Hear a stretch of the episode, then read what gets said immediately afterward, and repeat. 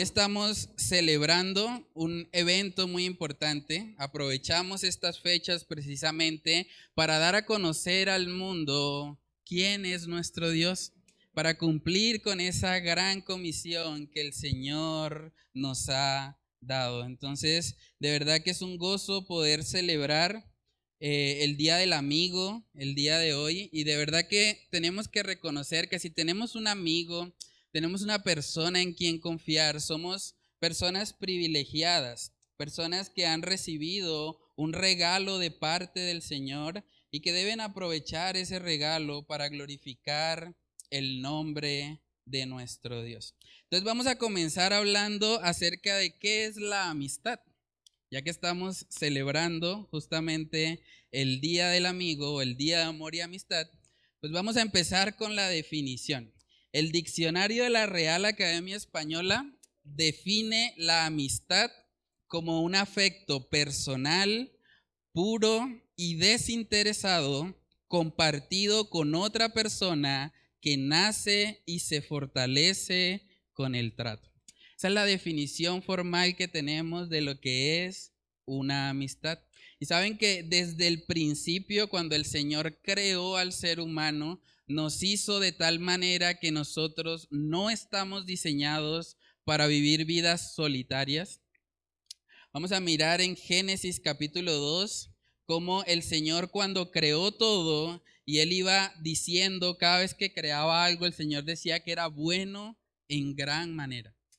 Pero vemos que por primera vez en la narrativa que tenemos ahí de la creación, vemos que por primera vez se menciona que algo no es bueno.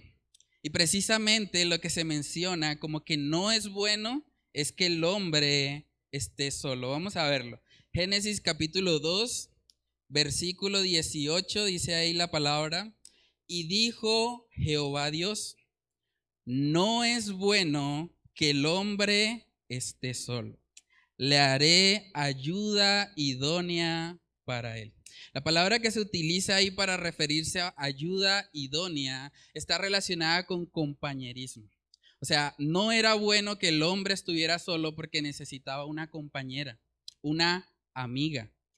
Y vemos que la que cumple perfectamente ese rol, la que es la ayuda idónea, como su nombre lo indica, es la esposa, pero también los amigos vienen siendo personas que aportan a que el hombre no esté solo, a que tenga alguien con quien relacionarse y con quien entablar una amistad. Entonces vamos a comenzar con oración y a pedirle al Señor que Él nos ayude en este tiempo para que sea el mensaje de su palabra el que pueda guiarnos y ayudarnos a poder vivir una amistad conforme al diseño de Él. Vamos a orar. Padre, queremos pedirte, Señor, en esta mañana, que a través de tu palabra, Señor, tú nos muestres, nos convenzas, Señor, de la necesidad que tenemos de tener una amistad primeramente contigo, Señor, pero también con nuestro prójimo, con las personas que has colocado a nuestro alrededor. Ayúdanos a entender, Señor, que fuimos diseñados como seres relacionales, que nos necesitamos los unos a los otros y que solamente cuando vivimos conforme a los principios de tu palabra, vamos a poder, Señor, cumplir con ese diseño perfecto que tú tienes para una verdadera amistad. Padre, yo te pido que seas tú hablando a nuestras vidas en esta mañana, que seas tú glorificándote a ti mismo, Señor, trayendo gloria a tu nombre y que todo lo que aprendamos hoy, Señor, podamos recibirlo con un corazón atento, con una mente receptiva, Señor, y que sea tu Espíritu Santo convenciéndonos y capacitándonos para poder vivir conforme a esta verdad. Padre, oramos, Señor, todas estas cosas en el nombre de Cristo Jesús. Amén y amén. Bueno, hermanos, entonces ya vimos que desde el principio no es bueno que el hombre esté solo, ¿cierto? Entonces los amigos son una bendición porque ayudan al hombre a no vivir en esa soledad. Sin embargo, nosotros tenemos que ser conscientes que las amistades hay que saberlas escoger, ¿cierto? Lo primero que vamos a ver en esta mañana es precisamente que los amigos ejercen influencia en nuestras vidas. Los amigos ejercen influencia en nuestras vidas. Esa es una realidad. Por más de que usted diga, bueno, yo tengo amigos muy íntimos, muy cercanos, pero yo no soy como ellos, realmente no es tan cierto. Cuando usted examina su vida, usted puede darse cuenta que usted es el promedio de las cinco personas más cercanas a su vida.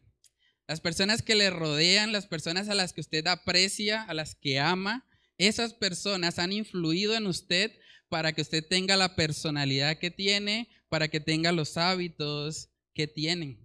Saben que la razón número uno de por qué muchos jóvenes prueban la droga por primera vez es porque un amigo los influenció para hacerlo.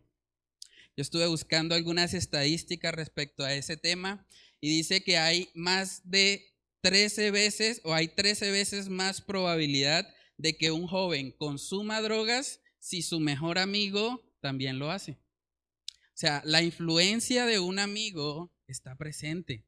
Las amistades que nos rodean son las que nos guían por el buen camino o por el mal camino. Entonces nosotros debemos tener discernimiento y pedirle al Señor que nos ayude a elegir buenas amistades. Porque así como una mala amistad nos puede desviar, nos puede llevar por algo que no le agrada al Señor, también una buena amistad se convierte en una gran bendición.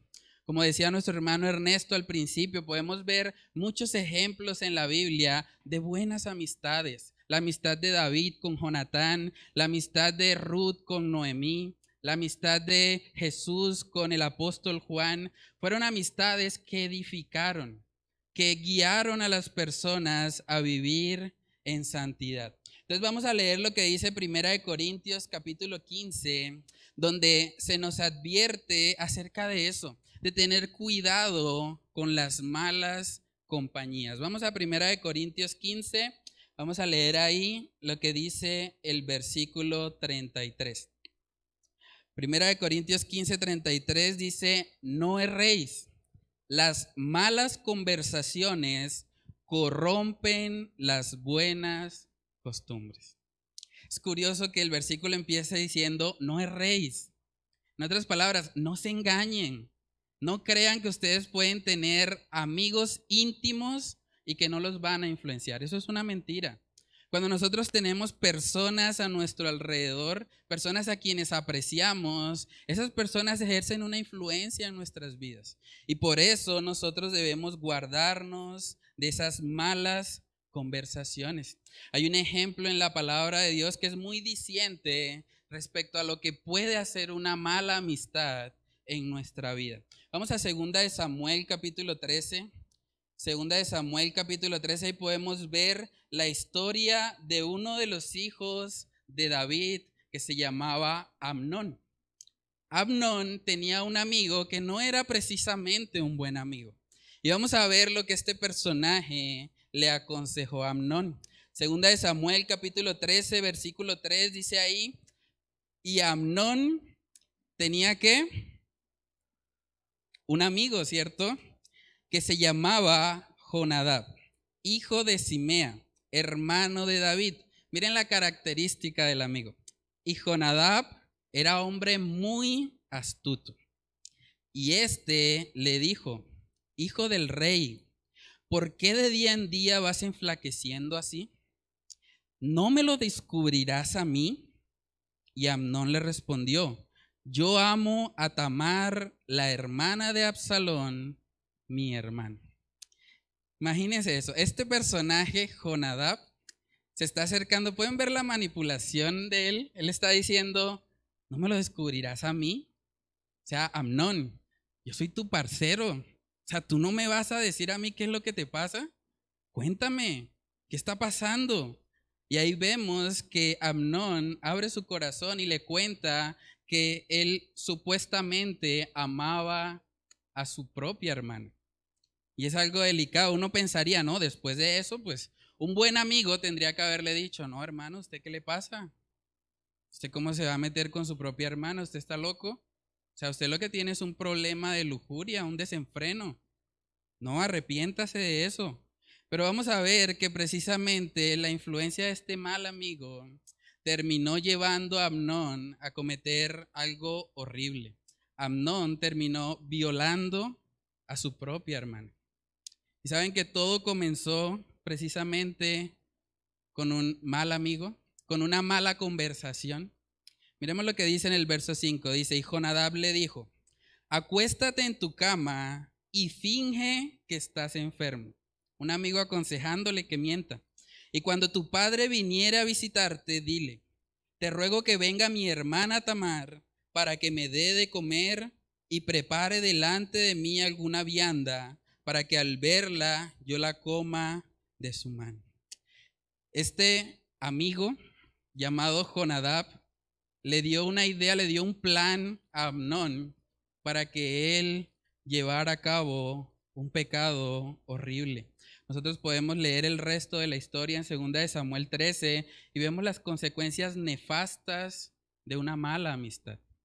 Las consecuencias que pueden tener cuando nosotros prestamos nuestros oídos a personas que no tienen ningún temor de Dios. Él estaba mal, él estaba angustiado, estaba afligido y en esos momentos un buen amigo le hubiese hecho recapacitar. Le hubiese hecho darse cuenta que estaba deseando un amor ilícito.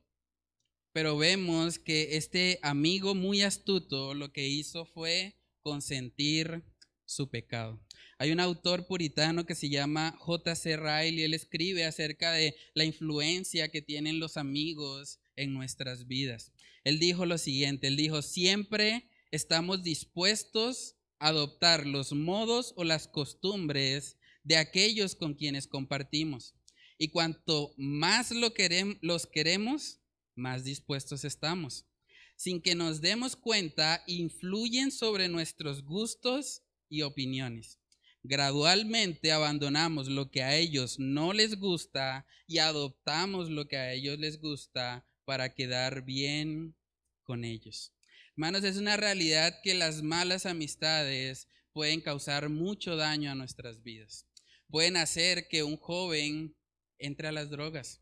Pueden hacer que alguien que de pronto fue criado bajo ciertos principios bíblicos, de repente sea desviado por la influencia de una mala amistad. Entonces debemos tener mucho cuidado con las personas a quienes les abrimos nuestro corazón.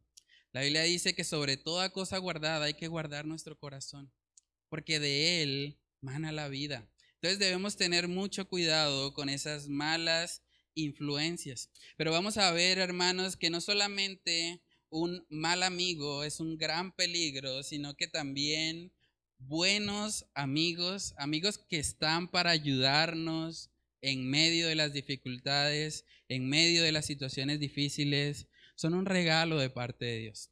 Vamos a ver la historia de Daniel. Vamos a Daniel capítulo 2. Y vamos a ver cómo este joven que fue muy piadoso, que vivió en medio de una cultura horrible, pagana, Babilonia, en ese momento era completamente inmoral, pero vemos cómo Daniel pudo guardarse puro, pudo guardarse en santidad, aún estando rodeado de un ambiente bastante difícil. Vamos a ver quiénes eran los amigos de Daniel. Daniel capítulo 2, versículos del 16 al 18, dice ahí.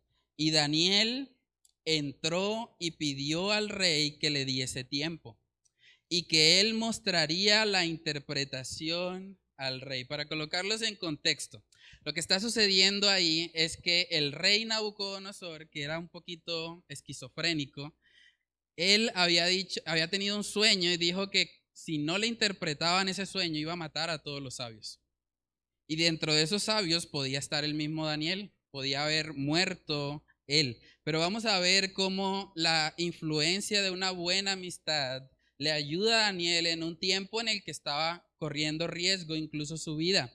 Dice en el 17, luego se fue Daniel a su casa e hizo saber lo que había a Ananías, Misael y Azarías, sus compañeros, para que pidiesen misericordias del Dios del cielo sobre este misterio, a fin de que Daniel y sus compañeros no pereciesen con los otros sabios de Babilonia. Entonces, cuando Daniel estaba en riesgo de muerte, porque él era parte de los sabios que podían matar si no le interpretaban el sueño a Nabucodonosor, estos amigos intercedieron por él. O sea, estos amigos oraron para que Dios le diera sabiduría a Daniel y él pudiese interpretar correctamente el sueño de Nabucodonosor. Entonces, hermanos, de verdad que es una bendición poder contar con amigos, compañeros que oren. Que cuando nosotros estamos pasando por situaciones difíciles, podamos acercarnos a ellos, contarles nuestra situación y pedirles que oren por nosotros. Eso es una gran bendición. Saben que la palabra dice en Santiago capítulo 5 que la oración eficaz del justo puede mucho. O sea, está rodeado de, de, personas creyentes, personas que han sido justificadas por medio de Cristo Jesús y que oren por nosotros. Es una gran bendición. Dice Santiago 5:16, confesaos vuestras ofensas unos a otros y orad unos por otros para que seáis sanados. La oración eficaz del justo puede mucho. Hermanos, nosotros vivimos en un mundo en el que vamos a enfrentar dificultades. Si usted va a una iglesia y a usted le dicen que después de convertirse en creyente todo le va a salir bien, están mintiendo. Están mintiendo porque Jesús mismo dijo que en el mundo tendríamos aflicción. Entonces la aflicción va a llegar. Es una cuestión de tiempo. Así como muchas veces decimos, Jehová es mi pastor y nada me faltará. También podemos decir, como dice aquí en Juan 16, 36, en el mundo tendréis aflicción. Es una realidad. Tarde o temprano va a llegar la aflicción a su vida. Ahora, lo que usted debe preguntarse a la luz de esto que estamos hablando hoy es, ¿quiénes van a ser las amistades que van a estar con usted cuando esa aflicción llegue? Porque es cuestión de tiempo. La aflicción va a llegar. Entonces, ¿qué tipos de amistades quieres tener a tu lado cuando esas aflicciones lleguen? De pronto cuando pierdas un ser querido. ¿Quién quieres que esté a tu lado para consolarte, para darte una palabra de ánimo? O cuando el negocio no vaya bien, cuando de pronto tengas problemas financieros, problemas económicos. ¿A quién quieres tener al lado? Sea, vas a buscar amistades como este joven Jonadab, o vas a buscar amistades como las amistades de Daniel. Saben que cuando miramos la historia de Daniel completa, podemos ver que esos tres jóvenes eventualmente fueron colocados en un horno de fuego. Pero el Señor en su misericordia los guardó. Y saben que es muy probable que el ejemplo y la valentía de estos tres amigos influyeran en Daniel para que Daniel luego, cuando fue retado a dejar de orar, él estuviese dispuesto a ir al foso de los leones. Él había visto ya a sus amigos. Él había visto cómo el Señor los había guardado de ese horno de fuego. ¿No podía hacer lo mismo con los leones? Claro que sí. Entonces, ¿A quién queremos tener a nuestro lado cuando esas situaciones lleguen? Dicen Proverbios capítulo 13 también, ese es un texto precioso y que nos muestra este tema de las influencias. Proverbios capítulo 13, versículo 20, miren lo que dice. El que anda con sabios, sabio será. Mas el que se junta con necios será quebrantado. Es una realidad. Si nosotros nos rodeamos de personas que nos edifiquen, que nos acerquen al Señor, vamos a tener buenas amistades. Pero también el texto nos está advirtiendo, el que se junta con necios será quebrantado. O sea, si usted busca amistades que no tengan temor de Dios, amistades que lo alejen de la iglesia, que lo alejen de las disciplinas espirituales, que de pronto estén ahí, pero para ofrecerle una cerveza para invitarle al baile, a una cosa u otra que sabemos que va en contra a la voluntad del Señor. Esas amistades no nos van a ayudar. El segundo punto que vamos a estar viendo es que un buen amigo, ¿saben cómo podemos identificar un buen amigo? Un buen amigo es aquel que te acerca a Dios. O sea, un buen amigo se encarga de que nos acerquemos más al Señor, que cuando estamos afligidos, que cuando estamos débiles, cuando las rodillas están paralizadas, cuando nos sentimos de pronto impotentes, esas personas llegan y nos dan un refrigerio de la palabra de Dios. Esas personas llegan y nos dicen, vamos para la iglesia, vamos a buscar al Señor, vamos a orar juntos, vamos a leer la palabra de Dios, no nos vamos a quedar en la derrota, vamos a seguir, vamos adelante. Un buen amigo hace eso en nuestra vida. Un buen amigo es una influencia positiva. Saben que en la palabra de Dios tenemos un ejemplo muy impactante de lo que es un buen amigo o un grupo de buenos amigos. Vamos a verlo, vamos a Lucas capítulo 5 para ver ahí una historia muy particular. Había un hombre que era un paralítico y que quería acercarse a Jesús. Y él estaba rodeado de cuatro amigos, pero se dieron cuenta que había una multitud. Era muy difícil llegar a Jesús porque él estaba paralítico. Pero vamos a ver que estos amigos no se dejaron vencer por las dificultades, sino que buscaron la manera, resolvieron para que el amigo paralítico tuviera un encuentro con el Señor. Vamos a leerlo. Lucas capítulo 5, en el versículo 17, miren lo que dice. Aconteció que un día que él estaba enseñando, hablando de Jesús, y estaban sentados los fariseos y doctores de la ley, los cuales habían venido de todas las aldeas de Galilea, de Judea y Jerusalén, y el poder del Señor estaba con él para sanar. Y sucedió que unos hombres que traían en un lecho a un hombre que estaba paralítico, procuraban llevarle adentro y ponerle delante de él. Pero no hallando cómo hacerlo a causa de la multitud, subieron encima de la casa y por el tejado le bajaron con el lecho, poniéndole en medio delante de Jesús. Al ver la fe de ellos, le dijo, hombre, tus pecados te son perdonados. ¿Saben que cualquier otra persona pudo haber dicho, no, hay mucha multitud, toca otro día? Otro día porque hay mucha gente, no se puede. Otras personas hubiesen dicho, ¿cómo nos vamos a subir en el techo con un paralítico?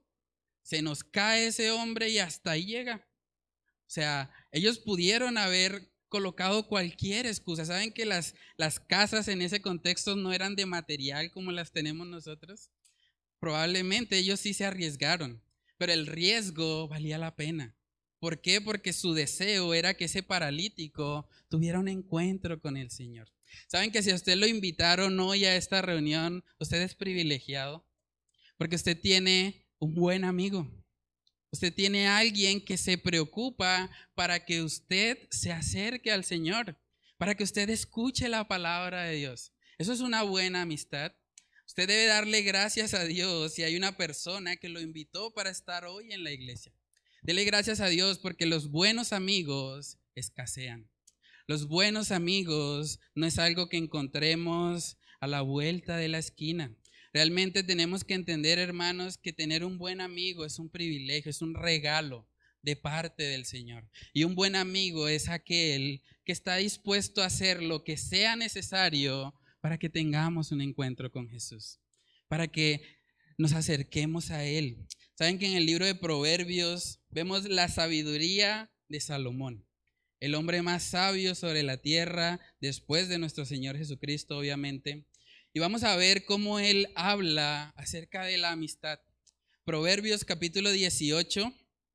Vamos a mirar ahí lo que dice Proverbios 18 en el versículo 24. Dice ahí, el hombre que tiene amigos ha de mostrarse amigo. Y amigo hay más unido que un hermano. ¿Saben que hay amistades en nuestra vida que pueden llegar a ser así?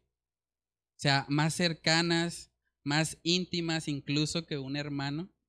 Cuando a Jesús se le acercaron a decirle que, que su familia lo estaba esperando, él dijo, no, mi familia son los que hacen la voluntad del Padre. Él sabía que tenía una conexión especial con sus hermanos en la fe. Es importante que nosotros podamos desarrollar amistades así. Ahora el pasaje también dice que el que tiene amigos ha de mostrarse amigo. Si usted ha tenido o ha recibido por la gracia de Dios un buen amigo, usted también debe mostrarse así. Usted también debe ser ese amigo, esa, esa mano que, que esté dispuesta a ayudar a aquel que lo necesita. En Eclesiastés capítulo 4 también vemos que el mismo autor Salomón está hablando acerca de la importancia o, el privilegio que es tener un buen amigo. Vamos a Eclesiastés capítulo 4, versículos del 9 al 10. Dice ahí la palabra del Señor. Mejores son dos que uno, porque tienen mejor paga de su trabajo. Porque si cayeren, el uno levantará a su compañero. Pero hay del solo que cuando cayere, no habrá segundo que lo levante. Salomón está reconociendo aquí que es mejor dos que uno solo. Es mejor tener un amigo, tener una compañía. Ese texto se ha utilizado mucho para hablar del contexto del matrimonio, pero si lo miramos ahí en su contexto, nos damos cuenta que está hablando de un compañero de trabajo, de alguien que está ahí con nosotros. Y es una bendición poder tener a alguien así, porque aquel que está solo, aquel que no tiene amigos, ¿a quién va a acudir cuando lleguen las aflicciones que Jesús dijo que iban a llegar? ¿A quién va a acudir? Necesita a una buena amistad que, la pueda, que lo pueda guiar y edificar precisamente conforme al consejo del Señor. Vamos a mirar también en Proverbios capítulo 27. Ahí podemos ver cómo un buen amigo es aquel que nos da un buen consejo. Proverbios 27, versículo 9 dice ahí, el ungüento y el perfume alegran el corazón y el cordial consejo del amigo al hombre. Qué privilegio, ¿no? Tener un amigo que pueda darnos un cordial consejo. Que cuando de pronto estamos bajos de nota, cuando de pronto estamos desanimados, cuando las cosas no están saliendo como nosotros quisiéramos, ese amigo pueda llegar y traernos un buen consejo. ¿Y saben cuál es el mejor consejo de todos? La palabra de Dios. Un amigo que nos recuerde lo que dicen las escrituras es una gran bendición. Es algo que nos, nos ayuda, nos sostiene y es un regalo de parte de nuestro Dios. También en Proverbios 27, en el mismo capítulo, podemos ver cómo un buen amigo también pule nuestro carácter. A veces vemos como la parte positiva de la amistad. Pero también tenemos que reconocer que en medio de las relaciones personales, muchas veces el Señor empieza a limarnos, empieza a pulir nuestro carácter, porque ahí muchas veces sale nuestro pecado. Pero cuando tenemos otro amigo que realmente también está comprometido con el Señor, esos roces, esas diferencias, en últimas lo que hacen es irnos perfeccionando, irnos madurando conforme al carácter de nuestro Señor. Dice en Proverbios 27, 17, hierro con hierro se aguza. Y así el hombre aguza el rostro de su amigo. En otras palabras, el hierro con el hierro se afila. Nosotros, o en ese contexto en particular, cuando, cuando ellos querían afilar un cuchillo, lo que ellos hacían era rozar las dos partes del hierro para que ese cuchillo eventualmente terminara siendo más útil. ¿Sí? Entonces el Señor a través de las relaciones interpersonales va a ir moldeando nuestro carácter. Van a haber de pronto situaciones en nuestra vida en que tenemos que crecer en paciencia. Acabamos de hacer una, una serie sobre lo que es el fruto del Espíritu. ¿Saben cómo se cultiva ese fruto? Primeramente andando en el Espíritu pero también es evidente ese fruto en las relaciones personales. El amor, el gozo, la paz, la paciencia, la bondad, la benignidad, la fe, la mansedumbre, la templanza, eso es evidente en nuestras relaciones personales. Eso es algo que nosotros necesitamos cultivar. Por eso, hermanos, la comunión en la iglesia es necesaria. La comunión en la iglesia no es algo opcional. Cuando nosotros venimos acá a la congregación, no podemos simplemente asistir, escuchar e irnos. Eso no es congregarse.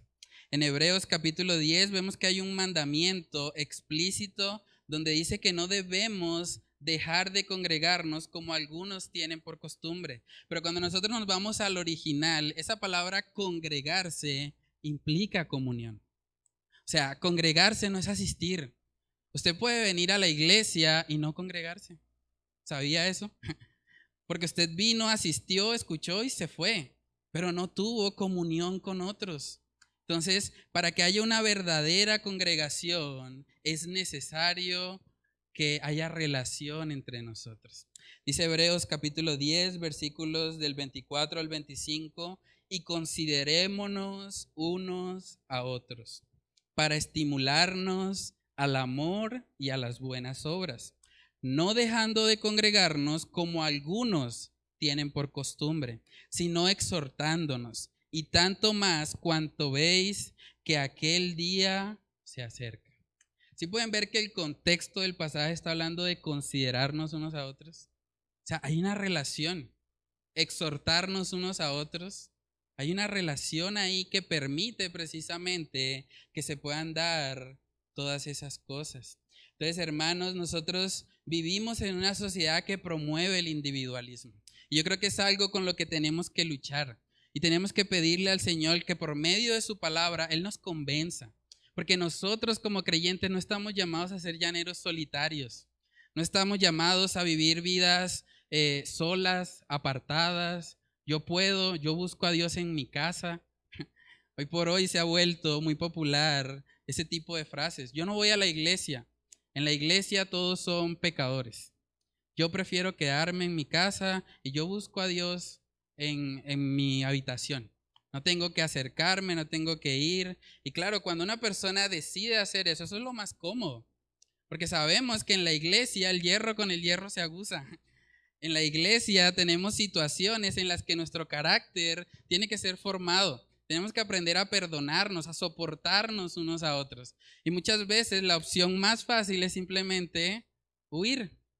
Pero eso no es lo que el Señor nos está mandando acá. Cuando la Biblia dice que debemos congregarnos, debemos entender que estamos llamados a eso, a tener una relación. Y eso va mucho más allá de lo que hacemos el domingo o el martes acá en la iglesia. Eso implica que entre semana nosotros debemos saber cuál es la necesidad de mi hermano. ¿Cómo puedo ayudarle a él a que él crezca en su relación personal con el Señor? Debemos ser personas, debemos mostrarnos amigos, como leímos en el proverbio, para que nosotros podamos ser instrumentos de Dios en la vida de otras personas. Una de las mentiras de pronto más más fuertes que hay hoy en día es creer que somos autosuficientes. Es creer que no necesitamos a nadie, que podemos solos. La Biblia cuando habla del concepto de la iglesia lo define como un cuerpo, un cuerpo en el que nos necesitamos los unos a los otros. Es una necesidad. Por lo tanto, hermanos, no podemos desechar la comunión con otros hermanos. Algo que se ha vuelto también muy popular con todo esto de, la pandemia y demás es que mucha gente ha dicho, bueno, pues yo me congrego virtualmente. ¿Saben que hablar de congregarse virtualmente es una contradicción? Porque congregarse es comunión. Yo no tengo comunión con una pantalla. Yo tengo comunión con otra persona. Entonces es importante que nosotros establezcamos esas relaciones. Damos gracias a Dios por lo que Él ha hecho a través de las transmisiones. Muchas personas han llegado a la iglesia a través de eso, pero eso es un medio más evangelístico que de crecimiento espiritual. Porque cuando nosotros escuchamos una transmisión estamos recibiendo mucha información, pero ¿en qué momento la aplicamos si nosotros no tenemos esa comunión unos con otros? Entonces necesitamos poder cultivar, hermanos, una hermandad real. Cuando nosotros decimos hermano a la otra persona, al que vemos acá en la iglesia le llamamos hermano, deberíamos tomarnos el tiempo de reflexionar un poco en esa palabra. Si yo le estoy llamando hermano, es porque él es hijo del mismo Padre que yo. Es porque Dios también está obrando en él un proceso de santificación. Y yo como parte de la iglesia estoy colocado ahí como un medio de gracia para ese hermano para que él crezca a la imagen de Cristo. Ese es el propósito de la iglesia en Efesios capítulo 4. Ahí vemos que el propósito es perfeccionar a los santos, madurar a los creyentes. Eso sucede en el contexto de una congregación, en el contexto de relaciones que probablemente nos van a traer situaciones difíciles, situaciones incómodas, pero que a través de eso el Señor nos va a ir puliendo. Saben que en una ocasión le preguntaron a, Miguel Ángel, el escultor famoso renacentista, que mm, él construyó él hizo una escultura muy popular que fue la escultura de David. En una ocasión a él le preguntaron, bueno, ¿y usted cómo hace para convertir un bloque de mármol en un caballo perfecto con tantos detalles. ¿Usted cómo hace eso? ¿Saben qué respondió él? Simplemente a ese bloque de mármol yo le quito todo lo que no se parece a un caballo. Y ya, y ahí está el caballo. ¿Saben qué hace el Señor con nosotros? Él nos va a quitar a nosotros todo lo que no se parece a su Hijo, todo lo que no se parece a Cristo Jesús. Y para eso Él va a tener que usar el cincel. Y probablemente nos va a doler, y no nos va a gustar y nos vamos a incomodar. Pero es a través de ese proceso, a través de esas relaciones interpersonales, que vamos a crecer a la imagen de Cristo, que el fruto del Espíritu Santo se va a evidenciar en nosotros. En Hechos capítulo 2 nosotros podemos ver cómo la iglesia primitiva se reunía constantemente, no solamente una vez por semana, todos los días ¿Por qué? Porque necesitaban precisamente esa comunión los unos con los otros. Vamos a Hechos capítulo 2, versículo 42, dice ahí, y perseveraban en la doctrina de los apóstoles, en la comunión unos con otros, en el partimiento del pan y en las oraciones. La iglesia primitiva nos da ejemplo de eso. Ellos vivían en comunión. Entonces, preguntémonos a manera de reflexión, ¿cómo está tu comunión con otras personas? No solamente estoy preguntando cómo está tu asistencia en la iglesia. Asistir a la iglesia es bueno, es necesario también. Pero ¿cómo está tu comunión? Realmente tu relación. ¿Cuántos amigos genuinos tienes en la iglesia? Amigos no solamente del saludo, de hola y chao, sino amigos con los que tú puedes abrir tu corazón y sabes que son personas que te pueden guiar, que te pueden aconsejar o que pueden orar por ti. ¿Cuántas personas hay así en tu vida? ¿Tienes personas a las cuales puedes acercarte para pedir un consejo? Saben que la iglesia es el lugar donde deberían haber relaciones de amistad más fuertes, porque es el lugar donde están los hijos de Dios en quienes mora el Espíritu Santo. Es aquí donde deberían haber ese tipo de relaciones. En Juan capítulo 13 también vemos que nuestro Señor Jesús habla acerca de esta realidad. Juan capítulo 13, versículos del 34 al 35, dice ahí, un mandamiento nuevo os doy, que os améis unos a otros como yo os he amado, que también os améis unos a otros. En esto conocerán todos que sois mis discípulos, si tuviereis amor los unos con los otros. Entonces, hermanos, lo que nos identifica como discípulos de Cristo, como creyentes, es precisamente el amor. El amor de los unos por los otros. Ahora, para yo poder vivir esa relación, es necesario que yo tenga primero una amistad con Dios. Yo no puedo amar a mi prójimo así como Cristo me ha amado si primeramente no he entendido ese amor, no he entendido la magnitud de lo que el Señor hizo por mí en la cruz. Saben que todas las relaciones de amistad que nosotros tenemos inician porque hay algún tipo de contacto sea porque de pronto nos conocimos en, la universidad, en el estudio, en el trabajo, de pronto haciendo ejercicio en un parque, o porque de pronto tuvieron contacto a través de una red social. Hoy por hoy es muy común eso. Pero hay un problema cuando nosotros hablamos de una amistad con Dios. Y el problema es que, a diferencia de las relaciones humanas interpersonales que tenemos, nosotros no podemos tener contacto con Dios. Porque la Biblia enseña que todos hemos pecado. Y si todos hemos pecado, no hay contacto.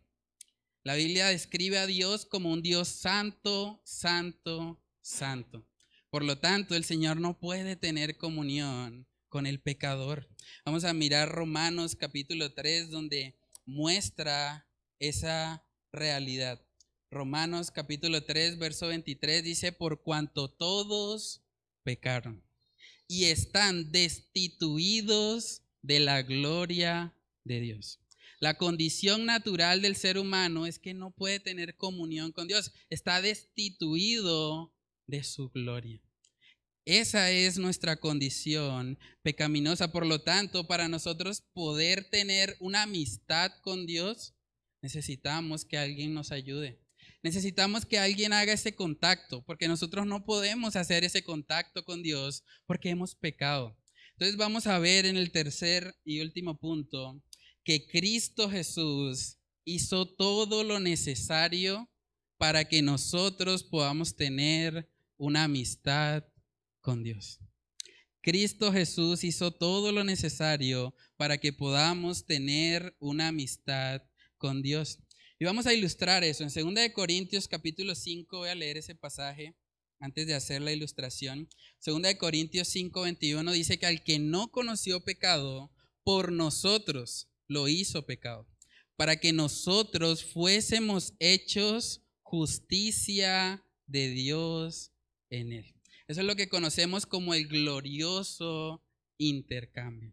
Entonces, hermanos, si nosotros no podíamos tener contacto con el Señor por causa de nuestro pecado, la única forma de establecer esa amistad es a través de un ser perfecto, sin mancha, sin pecado, que además tuviese contacto con pecadores como nosotros. Y esa persona fue nuestro Señor Jesucristo. Entonces voy a ilustrar eso. Aquí está mi hermano Davis. Como ustedes pueden ver, los zapatos de Davis son muchos más bonitos que los míos, ¿cierto? Entonces, yo voy a representar al pecador, aquel que ha mentido, aquel que ha deshonrado a sus padres, aquel que ha sido homicida, aquel que ha hecho cosas que no le agradan al Señor. Por lo tanto, yo no puedo acercarme a Dios en mis propias fuerzas. Entonces, lo que el Señor va a hacer es lo siguiente. Yo me voy a quitar mis sandalias que están sucias de pecado, con las cuales no puedo de ninguna manera tener comunión con un Dios santo, santo, santo. Y Davis va a representar lo que Jesús hizo en la cruz del Calvario. Los zapatos de Davis, que eran mucho más limpios, mucho más bonitos que los míos, él los va a colocar ahora para que yo pueda usarlos en medio de mi condición de pecado. Y ahora cuando el Señor me ve a mí, no me ve con esos zapatos que están llenos de inmundicia, que están llenos de pecado, que están llenos de cosas que no le agradan a Él, sino que Él ahora me ve con estos zapatos, que son hermosos, que son santos, que permiten poder tener esa comunión con el Señor. Entonces lo que Jesús hizo en la cruz es eso, un glorioso intercambio. Él se colocó nuestros sucios zapatos y nos dio sus vestiduras blancas. Nos dio la posibilidad de tener una amistad con Dios. Eso es lo que el Señor hizo por nosotros. Muchas gracias, Davis. ¿Estaban incómodos los zapatos?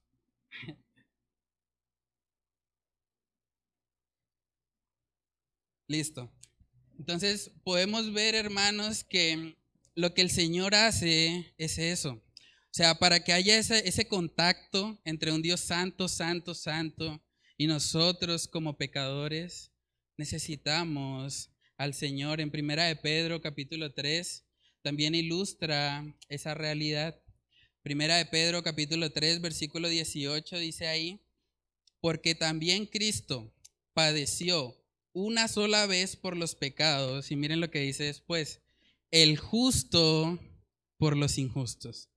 ¿Para qué? Para llevarnos a Dios, siendo a la verdad muerto en la carne, pero vivificado en el Espíritu. Entonces, hermanos, Jesús hizo todo lo necesario para que podamos tener una amistad con Dios, para que podamos tener una relación íntima y real con Él. Es posible para cualquier persona, sin importar lo pecadora que sea, sin importar lo, horrible que haya hecho, si esa persona viene y se lava en la sangre preciosa de nuestro Señor Jesucristo, esa persona puede ser salva y puede tener una comunión con el Señor. Por eso en Juan capítulo 15 vemos que nuestro Señor Jesús habla del mayor amor. Y el mayor amor precisamente es dar la vida por los amigos.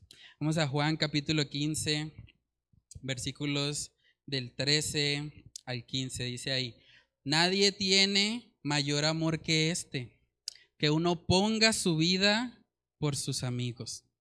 Vosotros sois mis amigos si hacéis lo que yo os mando. Ya no os llamaré siervos, porque el siervo no sabe lo que hace su Señor.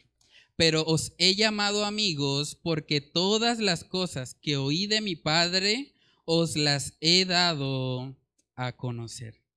Hermanos, tratemos de pensar por un momento, ¿qué diferencia hay entre un siervo y un amigo? Un siervo es alguien a quien se le es alguien quien obedece por temor al amo, porque sabe que el amo le puede disciplinar, el amo le puede quitar el trabajo, pero un amigo realmente sirve a otro amigo porque le ama. La Biblia dice que cuando nosotros nos convertimos a Cristo, sus mandamientos no son gravosos. Para el creyente no es una carga obedecer al Señor. El creyente genuinamente quiere hacerlo, porque el Espíritu Santo mora dentro de él.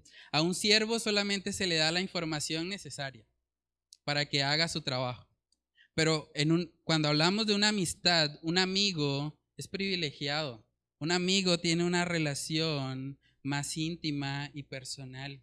También un siervo tiene una relación lejana con su amo, mientras que un amigo comparte y conoce mucho más.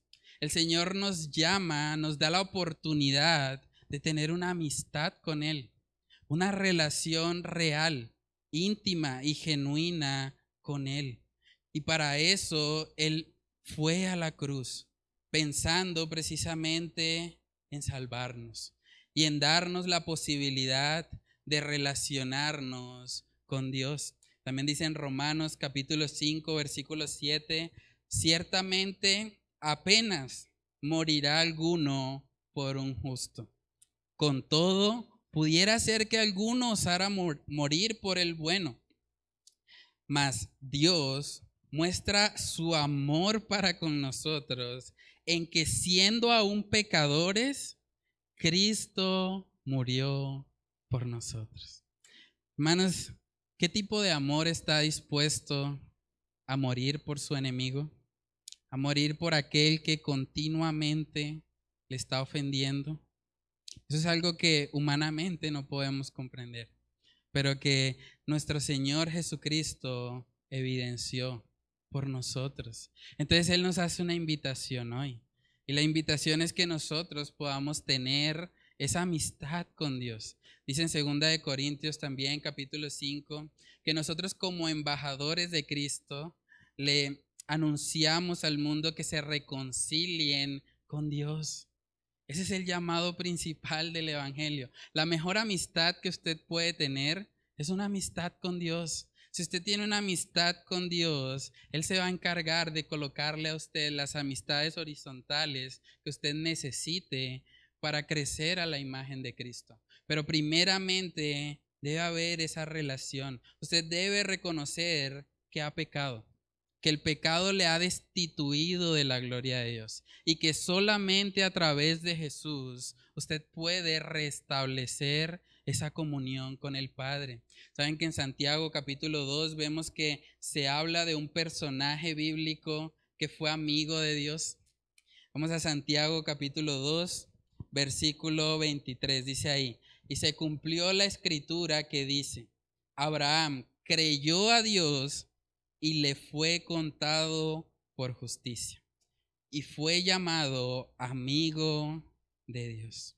Nótese que dice, Abraham creyó a Dios. No dice creyó en Dios. No se trata de creer en Dios como un ente abstracto, como que debe haber un creador. No, no se trata de eso. Se trata de creer el Evangelio. Se trata de creer el mensaje de que a pesar de que somos malos, somos pecadores, Cristo murió en nuestro lugar para que todo aquel que en Él cree no se pierda, sino que tenga vida eterna. Si usted cree ese mensaje hoy, usted puede ser salvo y usted puede tener esa amistad con Dios, puede iniciar una relación de santificación y el Señor se va a encargar de colocarle a usted como un instrumento para santificar también a otros, para que más personas puedan crecer a la imagen de nuestro Señor. Entonces, hermanos, Dios ya hizo su parte. Dios ya envió a su Hijo Jesús a morir en la cruz para que todo aquel que en Él crea no se pierda. Ahora la pregunta es, ¿qué vas a decidir tú? ¿Vas a decidir aceptar ese sacrificio perfecto en la cruz? ¿Vas a iniciar una relación de amistad con Dios hoy o vas a estar aplazando eso para después? Eso es lo que debemos preguntarnos. ¿Tenemos esa relación con Dios? Esa es la amistad más importante. Más importante que tener buenos amigos en la tierra es tener una amistad íntima y cercana con nuestro Dios. Si usted no tiene eso, hable con nosotros. Acérquese, estamos para mostrarles por medio de la palabra de Dios cómo se puede vivir esa relación, cómo se puede tener esa comunión íntima con nuestro Dios y cómo se puede experimentar de verdad una santificación y una comunión íntima con el Espíritu Santo. Entonces vamos a orar, hermanos, y vamos a pedirle al Señor que Él nos ayude a poder fortalecer primeramente nuestra amistad con Él, o si de alguna manera no tenemos esa amistad, que el Señor coloque en nuestro corazón el deseo por acercarnos a Cristo como el único y suficiente Salvador de nuestras vidas. Vamos a orar. Padre, te damos muchas gracias, Señor, por este tiempo. Gracias por permitirnos reflexionar, Señor, a través de tu palabra, la importancia, Señor, que tienen las amistades a nuestro alrededor. Padre, yo te doy gracias porque tú has colocado una comunidad de hermanos acá, Señor, con hambre y sed de tu palabra, queriendo conocerte más. Padre, oramos para que seas tú, Señor, siempre edificándonos por medio de tu palabra, guiándonos, Señor, para que podamos crecer conforme a tu diseño, conforme a la imagen de Cristo Jesús. También yo te pido, Señor, que si hay personas acá que de pronto nos están acompañando hoy por primera vez, o que de pronto no han experimentado esa amistad contigo, esa relación íntima y genuina, Señor. Padre, que seas tú trayendo esa convicción que seas tú, Padre, regalando la salvación a esa persona para que ella pueda ser consciente de su necesidad de ti y pueda venir, Señor, en arrepentimiento y fe a Cristo Jesús. Padre, oramos para que seas tú guiándonos, que seas tú ayudándonos a poder vivir siempre conforme al diseño que tú has establecido para la amistad. Padre, todo esto te lo pedimos, Señor, en el nombre de Cristo Jesús. Amén y amén.